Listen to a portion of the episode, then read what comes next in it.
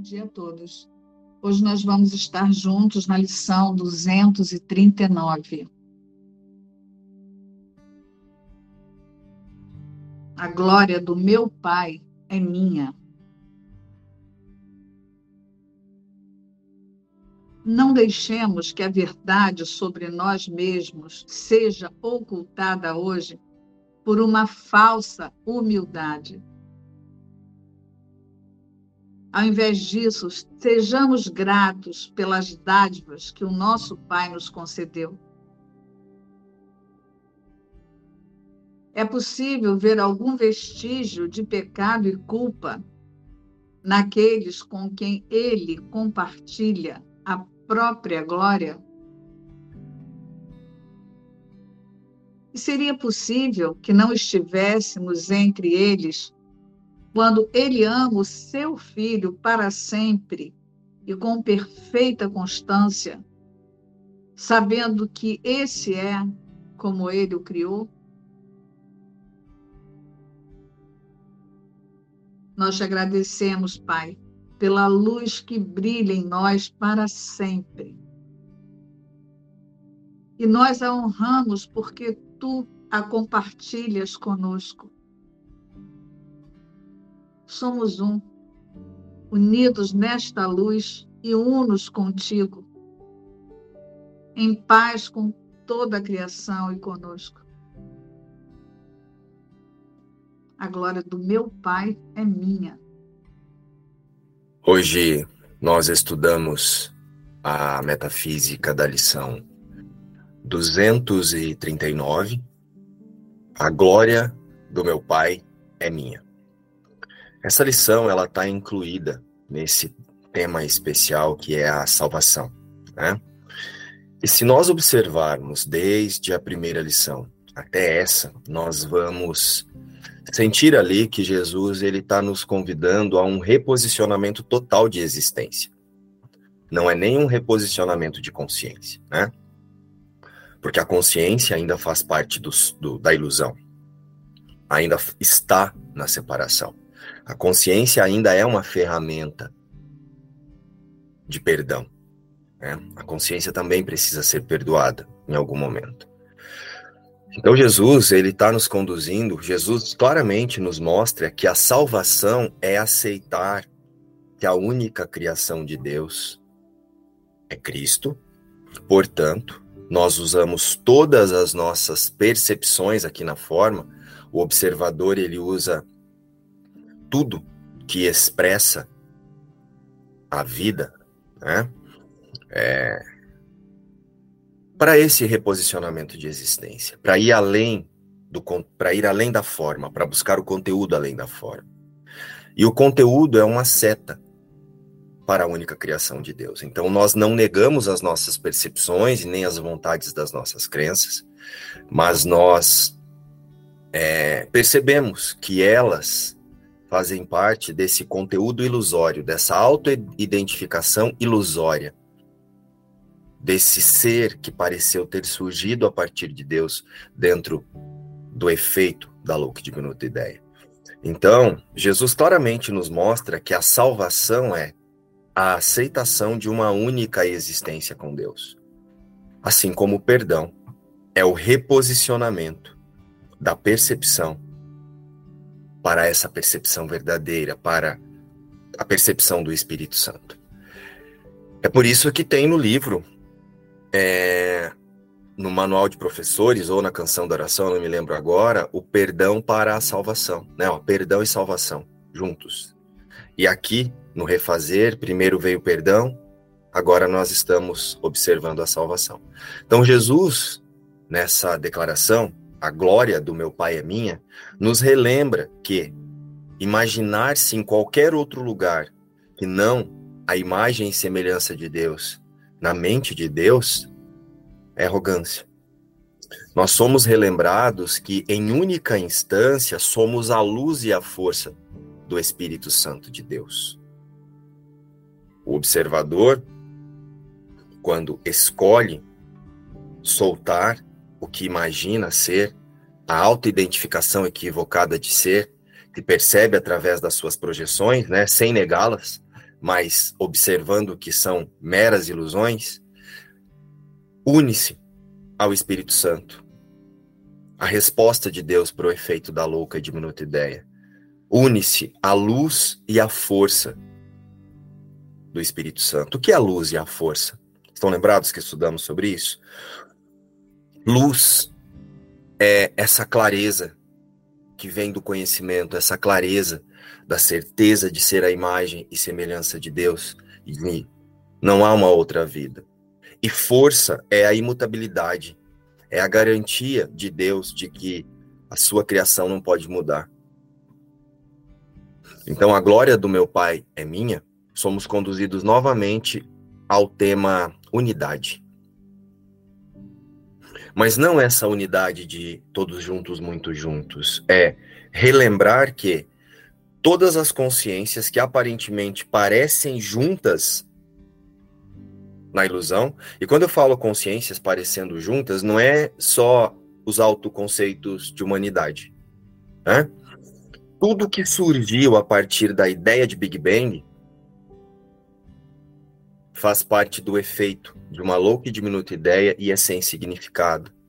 E Jesus nos relembra, nesse período de salvação que nós estudamos, que nós estamos olhando para a metafísica da salvação, através dessas orações que Jesus nos traz dia a dia, é, nós estamos relembrando que a única criação de Deus foi o Cristo.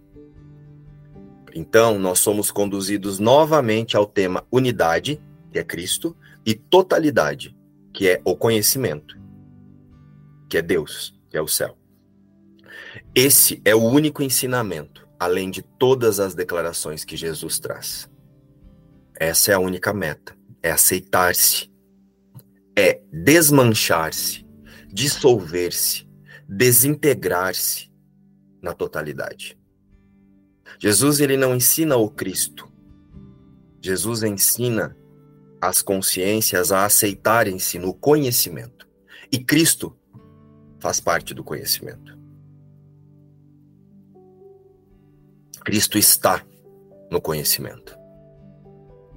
Cristo é o fluxo da fonte do conhecimento. Então, muitas vezes parece que Jesus está nos ensinando o Cristo, mas ele está nos ensinando a localizar-se na única criação de Deus, no conhecimento, que é o Cristo. Né?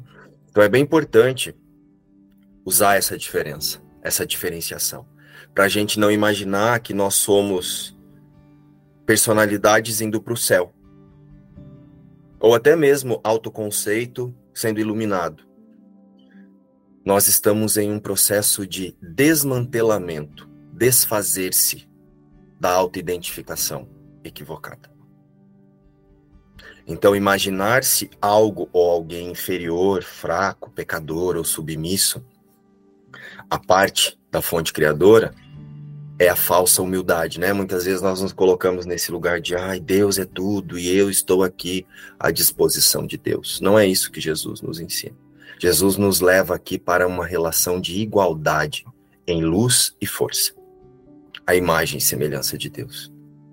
Então, Deus nos criou impecáveis, sem pecado. E, e o que é impecável? Lembra que estudamos isso?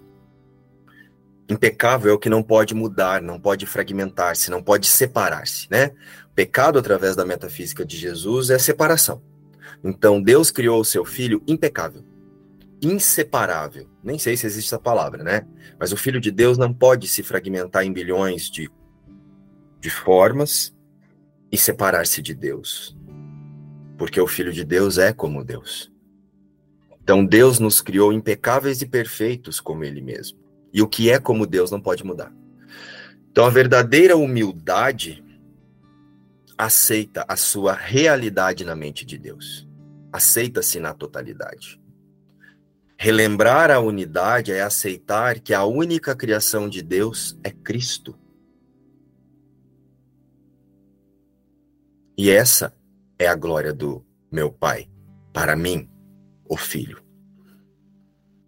A glória do meu Pai é minha. Então, quando Jesus traz ali, nós te agradecemos, Pai, pela luz que brilha em nós para sempre. Nós te agradecemos porque você é eterno e nos fez, nos fez a sua imagem e semelhança. Eternos. Em eternidade contigo, com Deus, né? E nós a honramos, porque tu a compartilhas conosco. Somos um, unidos nessa luz.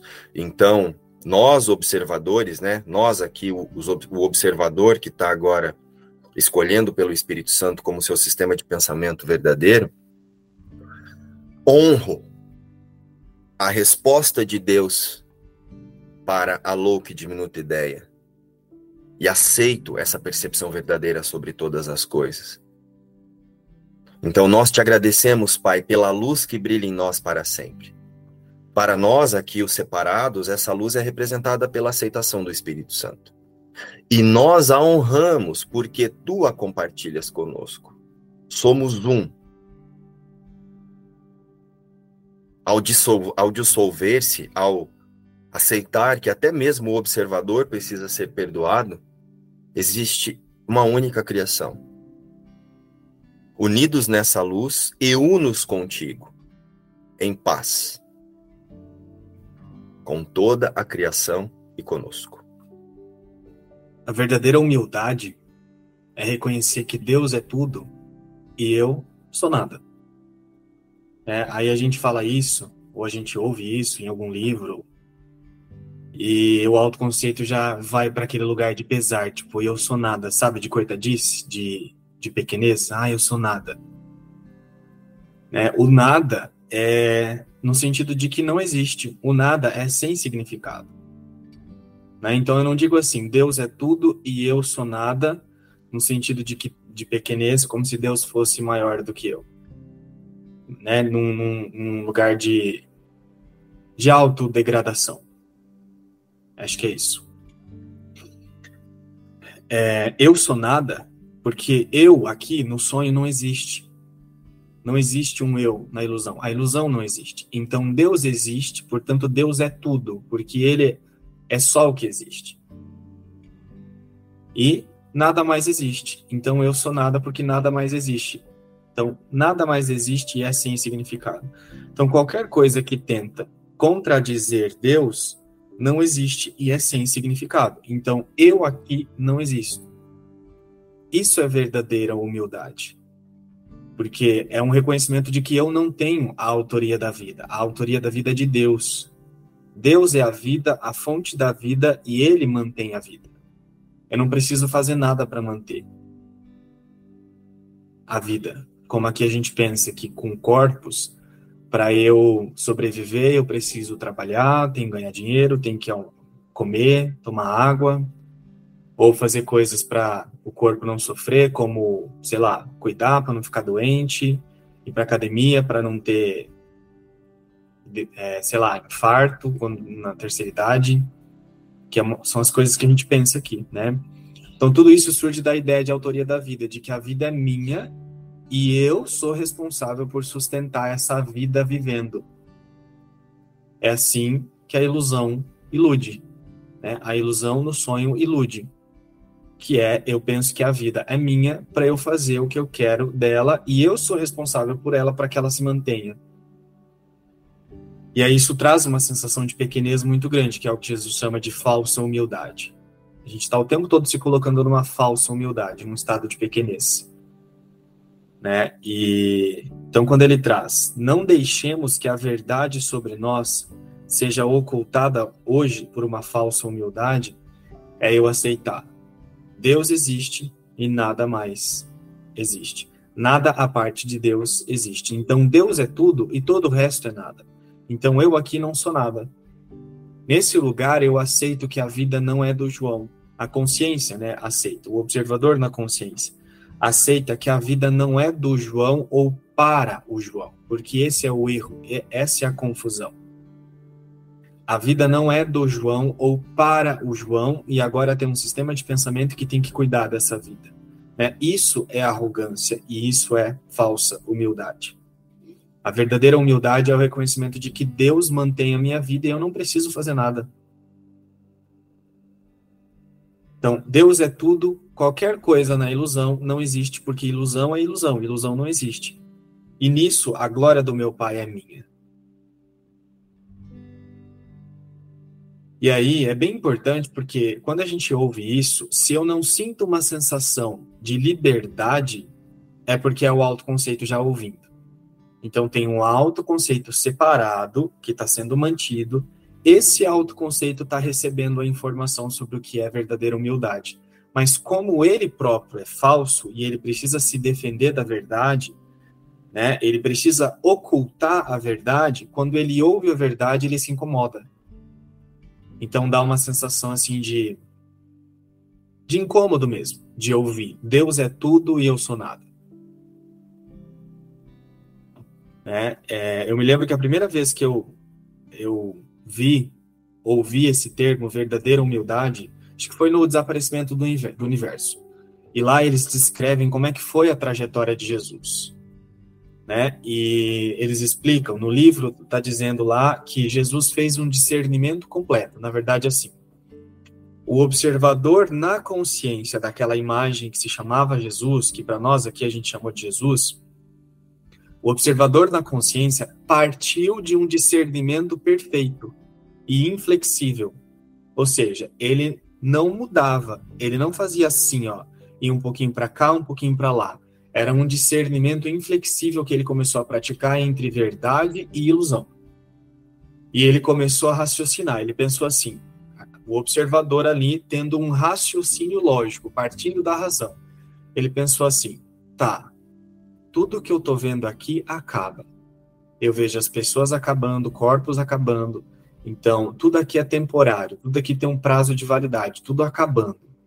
Aí ele começou a pensar assim: ah, isso aqui não faz sentido, não tem que ter alguma outra coisa, né? E aí ele passou a aceitar que todas as coisas que estavam no tempo sejam coisas, imagens concretas, que né, parece que são concretas, sejam imagens concretas, ou sensações, ou pensamentos, que são coisas mais abstratas.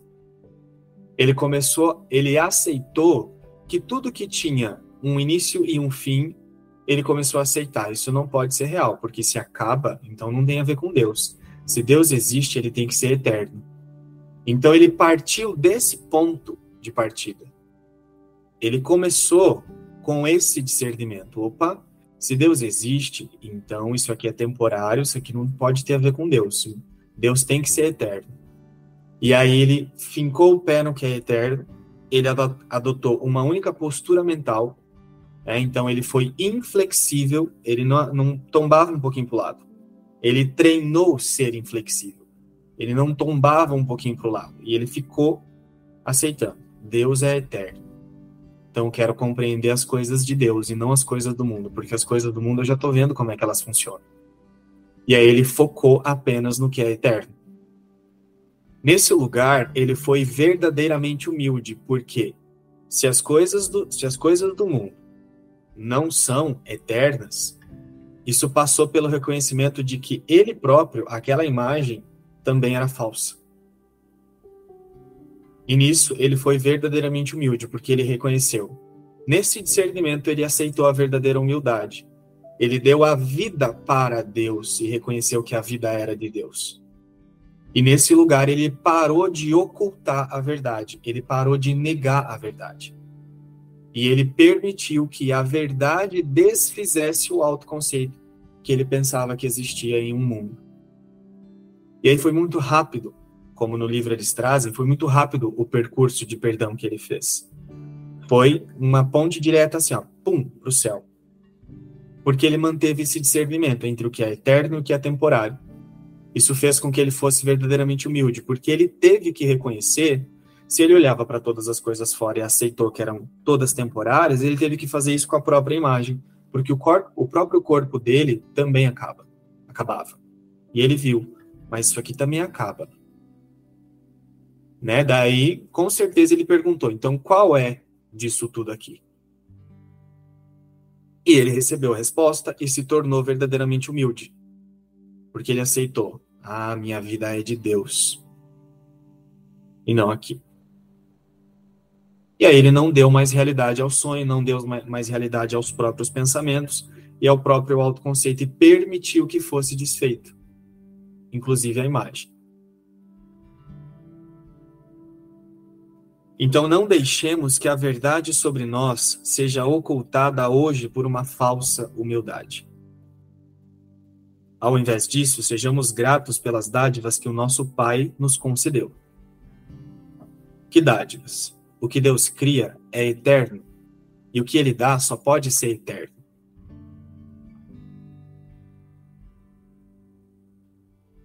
É possível ver algum vestígio de pecado e culpa naqueles com quem ele compartilha a sua glória? É possível ver algum vestígio de pecado, de separação, alguma brecha, alguma coisa que acaba naquilo que Deus compartilha? É possível ver alguma sensação de, de culpa, alguma sensação de erro naquilo que Deus compartilha? E o que ele compartilha não pode ser eterno, não tem que ser eterno? Então ele está compartilhando agora.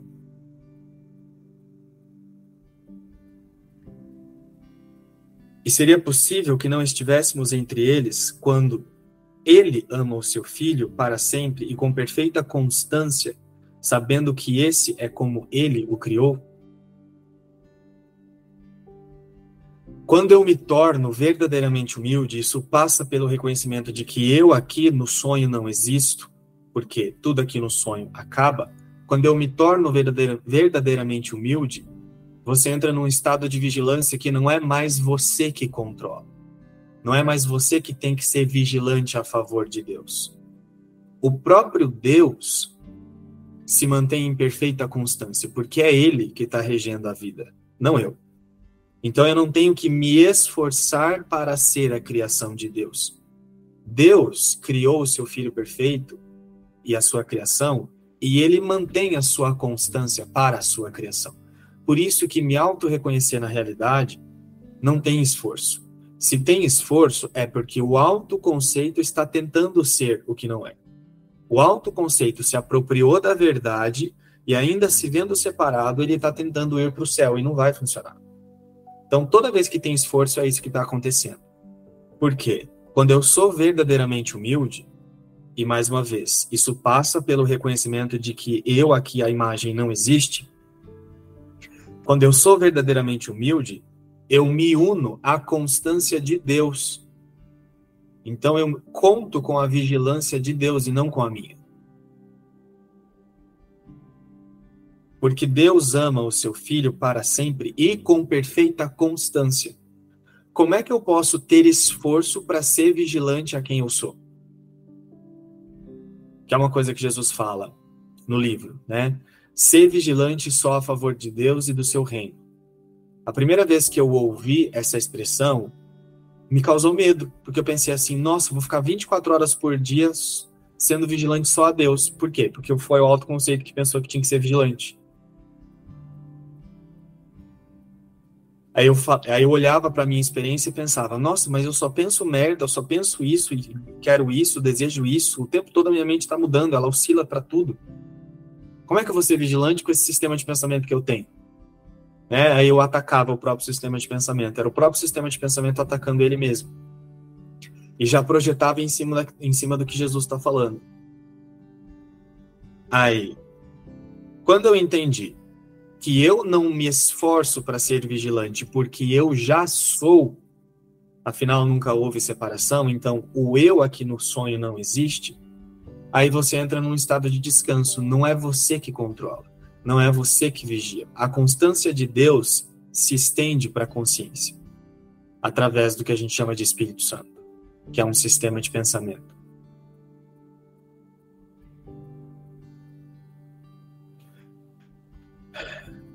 Nós te agradecemos, Pai, pela luz que brilha em nós para sempre. E nós a honramos porque tu a compartilhas conosco. Somos um, unidos nessa luz e unos contigo, em paz com toda a criação e conosco. Uma das coisas que eu acho que é bem importante a gente trazer atenção aqui para tudo isso que o João trouxe é não usar esse, é, é, separar o lugar que o João nos convidou E o que o autoconceito pode entender disso? Né? É, não é negar agora a, essa aparente existência da personalidade. Porque senão, o autoconceito ele ouve isso e aí ele passa a usar a seguinte expressão: Ah, eu vou fazer isso porque isso não existe. Ah, eu vou fazer aquilo porque aquilo não existe. Eu vou fazer aquilo outro porque aquilo não existe. Ah, é tudo ilusão, é tudo não sei o quê. E aí você não percebe que você está fazendo isso dando realidade para a ilusão. Você está fazendo isso para justificar que agora eu posso fazer porque não existe mesmo. Então existe uma linha muito tênue que precisa ser transcendida aí nessa expressão que o João trouxe. Que é assim: é usar o discernimento. Só a verdade é verdadeira. Só o que é pensado com Deus no céu é a realidade. E o efeito da louca e diminuta ideia é a ilusão. Desse lugar é o Espírito Santo que vai usar cada funcionalidade que você tem no mundo para permanecer com a atenção do observador nesse lugar. Estão sentindo isso? Se não, você vai falar assim: ah, eu vou comer toda essa lata de doce de leite aqui porque é tudo ilusão.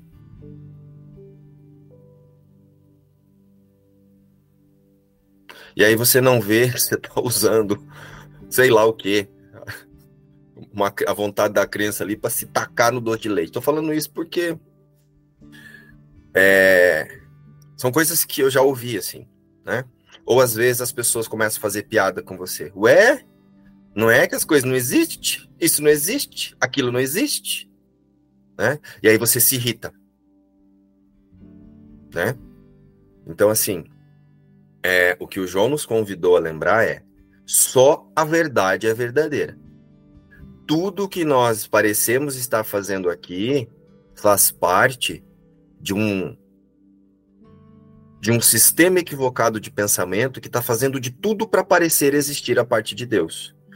E essa nossa lembrança, a certeza do observador, não negando as percepções e as sensações que acontecem através dessas manifestações da ilusão. Então você não nega as percepções, você não nega até mesmo as suas projeções, né? O que você. Porque quando nós nos colocamos em algumas cenas, a primeira resposta sempre vem da parte equivocada da mente. Né? Diante de tudo que você se coloca, lembrando que é você que se coloca, né? Em cada lugar que você está, você se coloca nesse lugar por ressonância de crença. Então, o meu sistema de pensamento, o que eu penso que eu sou, ressoa com o sistema de pensamento desse lugar. Então eu me coloco ali. Enquanto estamos distraídos, né, a, a primeira ação da consciência é projetar. É projetar. Então, a primeira resposta sobre tudo que nós percebemos e ouvimos vai ser sempre a do ego. Que é dizendo assim: ó, oh, o que está acontecendo ali é isso, isso e isso, através da vontade das crianças. E a segunda também vai ser a do ego, espiritualizado. Porque o autoconceito ele se espiritualiza junto com a gente. O autoconceito, ele também está fazendo um curso em milagres. Aí o que, que ele faz? Ah, mas isso não existe? Mas isso não é real? Nada real pode ser ameaçado? E aí você não vê que você está usando essa percepção agora do autoconceito espiritualizado para tornar a ilusão real. Para tornar a sua projeção real negando a projeção. Então você não nega que aquilo é aparentemente uma vontade do ser que se imagina a parte de Deus. Mas você disponibiliza agora, que é a, a terceira ali, né? Agora você abre espaço para ouvir a voz do Espírito Santo. E o que é o Espírito Santo? Ai, meu Deus do céu. Tô cansado de falar isso. Cansado não, né? Mas assim, repito isso todo dia, mas vou ter que repetir até o final dessas 365 lições. Espírito Santo não é uma entidade, minha gente, minha gente. Espírito Santo não é o, um lugar, uma repartição pública que você vai lá entregar, protocolar suas tretas para ele, né?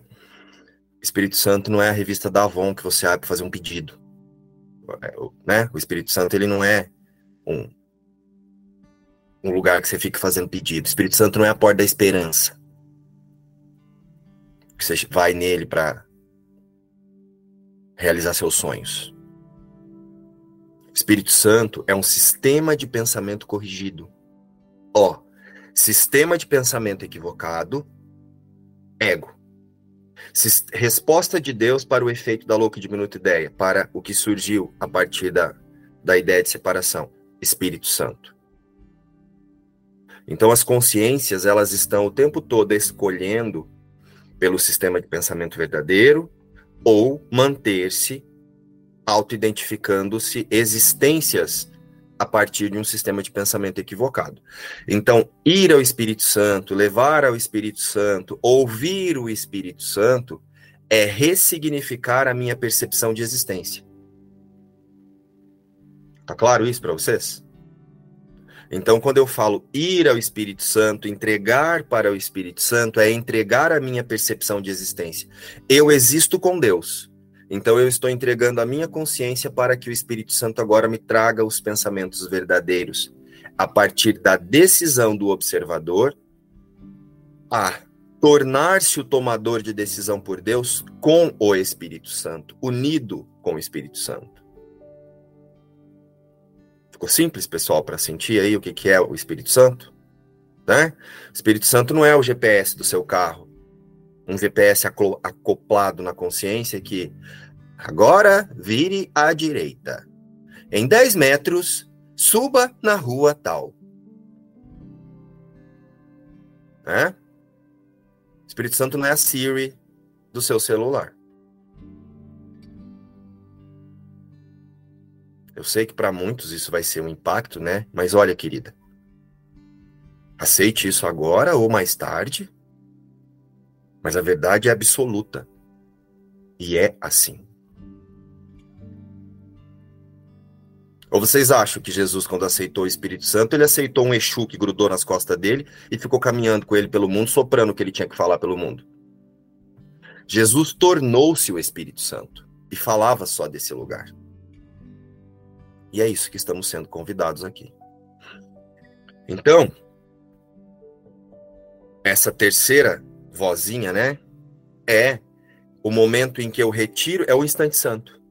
Então, a primeira ali, ó, cheguei, pá, projetei. O ego espiritualizado já vem. Ai, nisso nada real pode ser ameaçado. Nada real existe. Aí já entra a negação. Tá dando realidade a mesma coisa.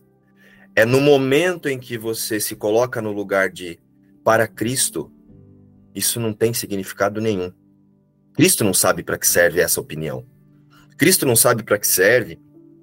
Nem o nada real pode ser ameaçado e nada real existe.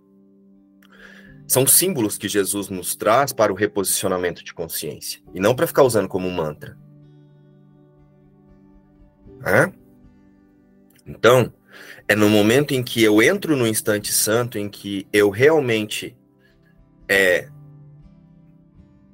aceito que só a minha realidade no céu é a verdadeira realidade.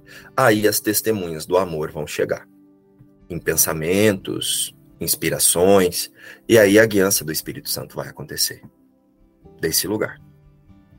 Né? Mas o Espírito Santo ele não conduz a personalidade, o Márcio, a Kétia, a Suzane, né? Senão o Espírito Santo teria que estar assim. Imagina o Espírito Santo sentado numa mesa, né? Daí chega lá. Ah, Kétia tá pedindo ajuda aqui. Deixa eu ir lá. Ah, não, agora é o Márcio.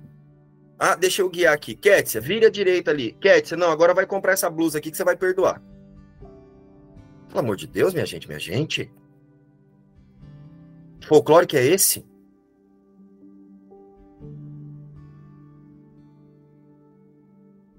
Não, ah, peraí. Não, agora é a Rosana. Rosana pedindo ajuda com a neta aqui. Rosana, fala isso pra sua netinha aí, Rosana.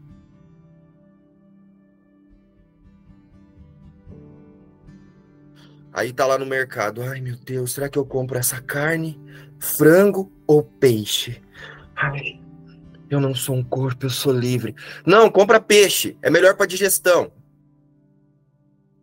Ai, recebi uma inspiração do Espírito Santo, vou comer peixe para cuidar do meu instrumento de aprendizagem. Ah!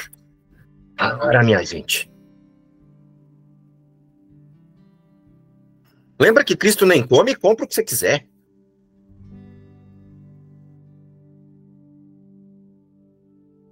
Só observa.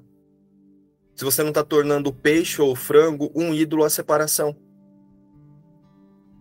E compra o que você quiser. Perdoa e segue.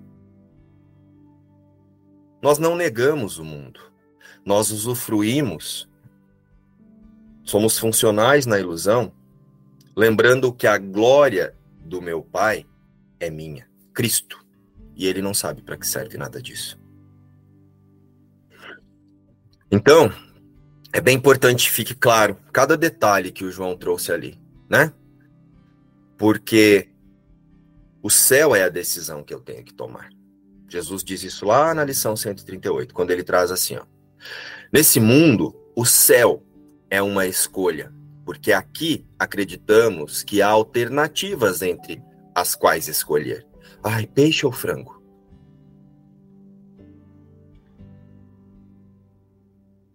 Pensamos que todas as coisas têm um oposto e que escolhemos aquilo que queremos. Se o céu existe, também tem que haver um inferno. Pois a contradição é o modo como fazemos o que percebemos e o que pensamos ser real. A criação des desconhece opostos. A criação, Cristo, desconhece opostos. Mas aqui, a oposição é parte do que é real. Jesus ainda coloca entre aspas assim. Tô até imaginando Jesus fazendo assim, ó, do que é real, minha gente. Minha gente, minha gente. É essa estranha percepção da verdade que faz com que escolher o céu pareça ser a mesma coisa que abandonar o inferno. Isso não é realmente assim. No entanto, o que é verdadeiro na criação de Deus não pode entrar aqui, até que seja refletido de alguma forma que o mundo possa compreender. A verdade não pode vir aonde só poderia ser percebida como medo, pois isso seria o erro de que a verdade pode ser trazida às ilusões. A oposição faz com que a verdade não seja bem-vinda e ela não pode vir. Percebe por que o Espírito Santo jamais te levaria a escolher entre uma coisa e outra? Jesus está dizendo isso aqui, ó. Você oferece a sua consciência para o sistema de pensamento corrigido e você vai escolher o que é melhor para a sua prática em cada momento, para se manter nesse lugar que o João acabou de nos convidar a cada momento. É isso que acontece. Essa é a guiança.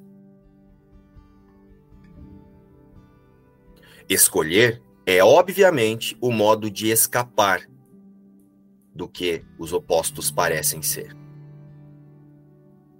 Entenderam? Escolher é, obviamente, escapar do que os opostos parecem ser. Parece que eu escolho uma coisa que é melhor que a outra para eu me sentir diferente do que eu estou me sentindo agora. Ah, então a separação aconteceu. Tem alguém que pode sentir coisas a partir de Deus. Tem alguém que já não está mais na glória do Pai. Então agora eu estou buscando, eu estou escolhendo como é que eu vou experienciar minha própria glória. A decisão permite que uma das metas conflitantes venha a ser alvo do esforço e do dispêndio do tempo. Sem decisão, o tempo é apenas um desperdício e o esforço é dissipado. A única decisão que tinha que ser tomada foi tomada por Deus. O Filho de Deus é sem pecado. Então nós só precisamos relembrar disso. E aqui na forma ser funcional, tá, pessoal? Não estou dizendo agora você não comprar isso ou aquilo, ou você não escolher entre essa roupa e aquela. Não é sobre isso. Mas você faz tudo isso lembrando que para Cristo isso tudo é sem significado e são as vontades das crenças que estão sendo expressas ali.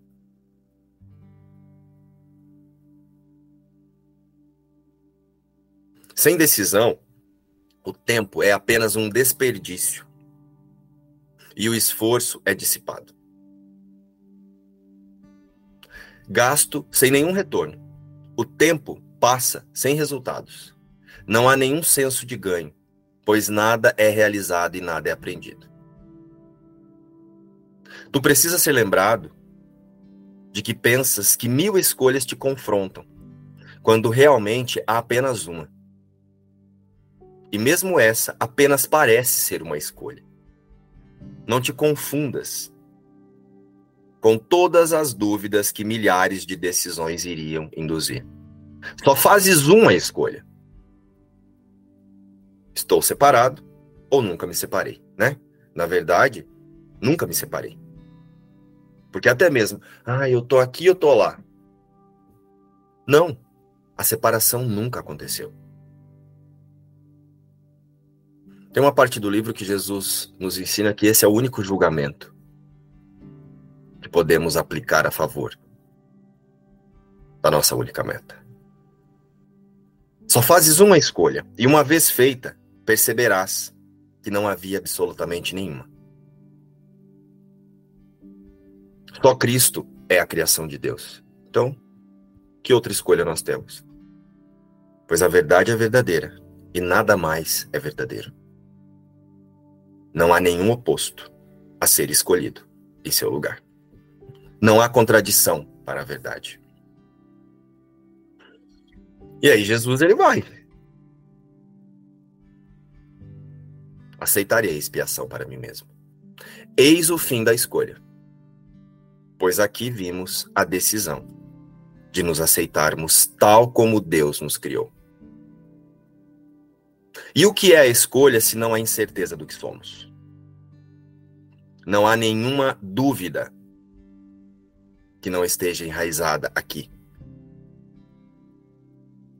Não há nenhuma questão que não reflita essa única. Não há nenhum conflito que não acarrete essa única pergunta simples: O que sou eu?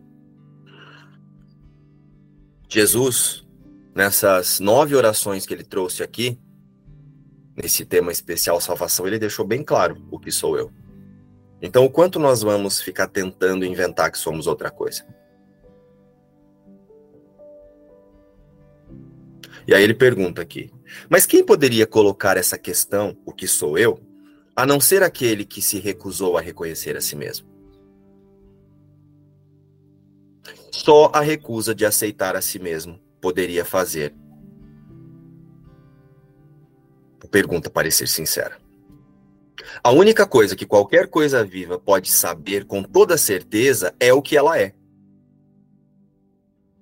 A partir desse único ponto de certeza, ela olha para as outras coisas com tanta certeza quanto tem de si mesma.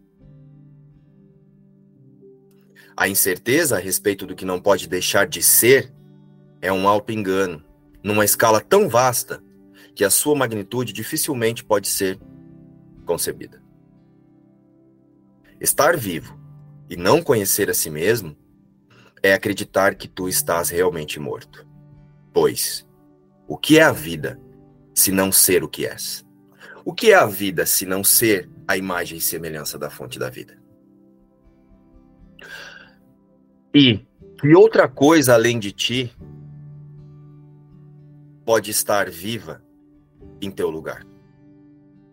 Quem é aquele que duvida? De que ele duvida? A quem estará questionando? Quem pode lhe responder? Ele está apenas declarando que não é ele mesmo. E, assim, sendo outra coisa, torna-se um questionador do que vem a ser essa outra coisa. No entanto, jamais poderia estar vivo se não soubesse a resposta. A glória do meu Pai é minha. E aí Jesus ele vai. Pode-se dizer que só a salvação cura. Só a aceitação da imutabilidade da criação de Deus corrige o erro de percepção de existência. Cura é uma palavra que não pode ser aplicada a nenhum remédio que o mundo aceite como benéfico. O que o mundo percebe como terapêutico não passa de algo que fará com que o corpo esteja melhor. Quando tenta curar a mente, não vê nenhuma separação entre ela e o corpo, onde pensa que a mente existe. Portanto, as suas formas de cura têm que substituir ilusão por ilusão. Uma crença na doença toma outra forma E assim o paciente agora percebe a si mesmo como se estivesse bem. Então, uma crença de que eu sou um corpo, então uma crença de, de, de, que eu sou separado, então agora eu tomo lá o remédio e aí agora parece que eu tô curado. Então só tomo uma outra forma. Ele não está curado. Apenas teve um sonho de que estava doente. E no sonho, achou uma fórmula mágica para fazê-lo sentir-se bem. Mas não despertou. E assim a sua mente permanece exatamente como era antes e ele não viu a luz que o despertaria e poria fim ao sonho. Que diferença pode o conteúdo de um sonho fazer na realidade? Então, que diferença esse remédio, aquele remédio ou aquela magia pode fazer para o que é perfeito? Dorme-se ou desperta-se. Não há meio termo. O sonho feliz que o Espírito Santo traz o sonho feliz que o sistema de pensamento verdadeiro traz são diferentes do sonhar do mundo, nos quais se pode apenas sonhar que está acordado. O sonho, os sonhos que o perdão deixa a mente os sonhos que o perdão deixa a mente perceber não induzem a outra forma de sono. Jesus está falando do alinhamento com o sistema de pensamento do Espírito Santo. Porque aqui mesmo, quando nós ajustamos a percepção para o sistema de pensamento verdadeiro, nós ainda fazemos contato com as ilusões. De modo que o sonhador passa passe a sonhar outro sonho. Os seus sonhos felizes são arautos do despontar da verdade na mente. O que é o sonho feliz? É a percepção verdadeira sobre todas as coisas. É o aceitar a paz no céu com Deus, a paz da imutabilidade da criação de Deus. Esse é o sonho feliz. Então, tudo que chega até você, você já sabe que não é sobre o você, é sobre as crenças que estão sendo usadas para sustentar a ideia de separação. Os seus sonhos felizes são arautos do despontar da verdade na mente. Eles conduzem do sono ao gentil despertar, de modo que os sonhos desapareçam. E assim curam por toda a eternidade. A expiação cura com certeza e cura todas as doenças. A glória do meu Pai é minha.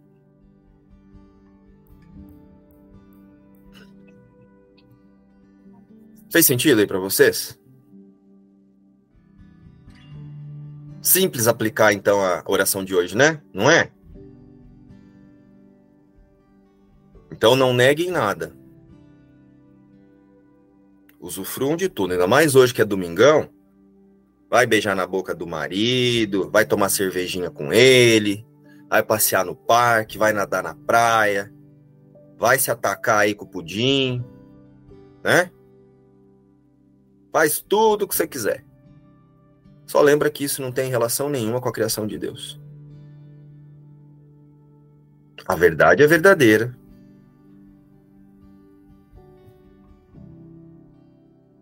E todo o resto é ilusão. Quando tu começou a falar da doença, né? É, tô tendo uma experiência aqui que a minha filha tá. É, aqui ela foi diagnosticada como tiver bronquite alérgica.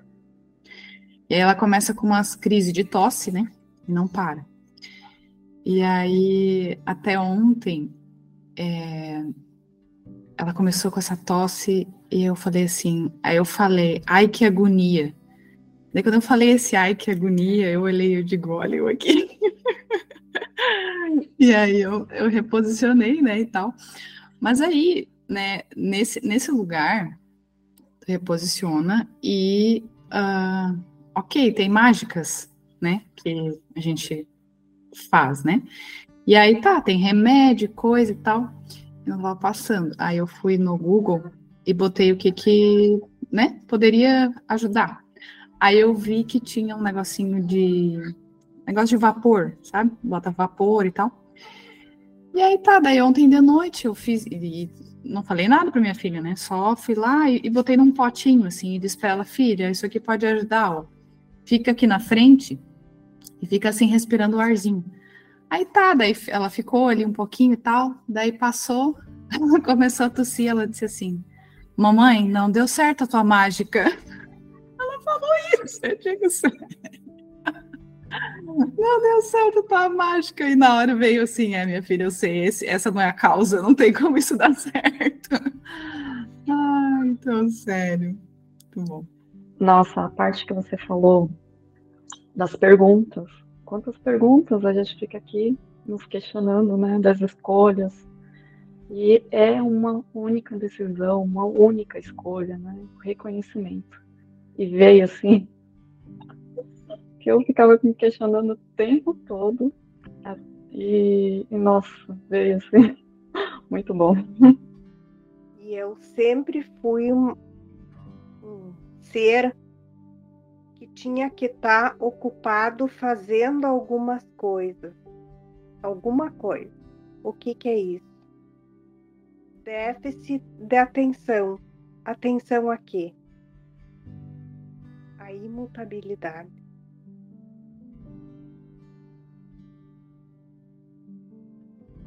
Eu não conseguia ficar com as mãos paradas quietas. Eu não conseguia sentar e olhar televisão sem estar tá fazendo alguma coisa.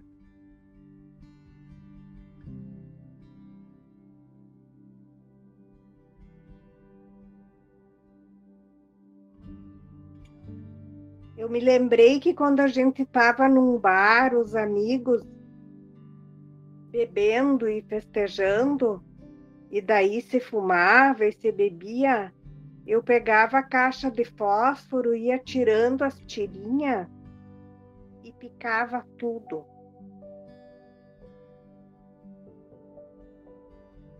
Isso é loucura total.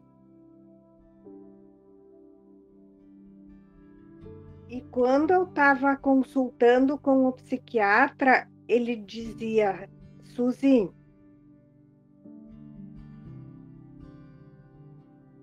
experimenta ficar sem fazer nada. E eu usei essa dica dele juntando com o que o João me ensinou.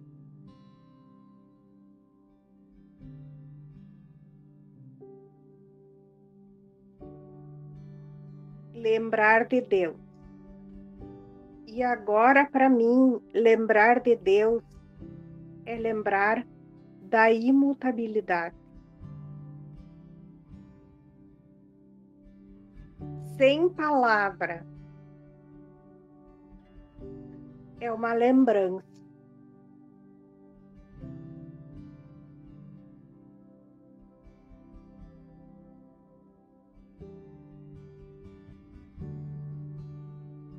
Nós esquecemos de lembrar disso.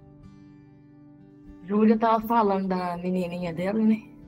Aí ontem choveu aqui em BH. Eu tava lá pensando, tira minha plantinha lá da chuva ou não? Aí Rodrigo, quem nem leu o curso, não, José, decide logo. Você vai ou você fica. Ficar passando mal por causa disso, não. Aí eu falei, putz, olha o lembrete aqui do meu lado, né? Aí eu não fui pegar a plantinha, não. Depois eu vou lá ver.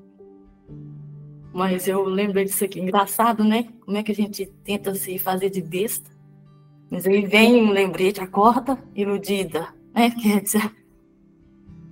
Eu tô aqui na casa do meu filho, né? E eu, quando a gente fica observando, presente, atenta, a gente percebe que tudo é oportunidade. Então, ontem todo mundo, nós falamos assim, vamos jogar sinuca? Vamos. Para mim, jogar sinuca tinha que ser direitinho, né? Tudo certinho. Aí colocou as bolas assim, não, aqui, aqui vamos jogar assim, cada um joga e põe lá na, na caçapa lá e pronto, acabou. E eu vi a minha vontade de ser autora da vida, quer dizer, fazer do meu jeito, do jeito que certo, do jeito certinho, do jeito bonitinho, né? E jogamos, e aí eu soltei, observei e soltei. Jogamos, ficou tudo, todo mundo feliz, todo mundo alegre, todo mundo jogando ali e parecia que assim, eu, eu vi direitinho a vontade de ser autora da vida, de fazer o negocinho do jeito, do meu jeito, do jeito que eu acho que isso que é certo. Depois a gente estava conversando outros assuntos lá e a menina falou assim: a, a filha, aquela menininha ali de três anos, nós estávamos numa festinha, que era aniversário do meu filho. Né, aquela menininha de três anos, ela foi abusada anteontem na creche. E porque ela chegou em casa e a mãe percebeu que ela estava que estava alguma coisa alterada ali.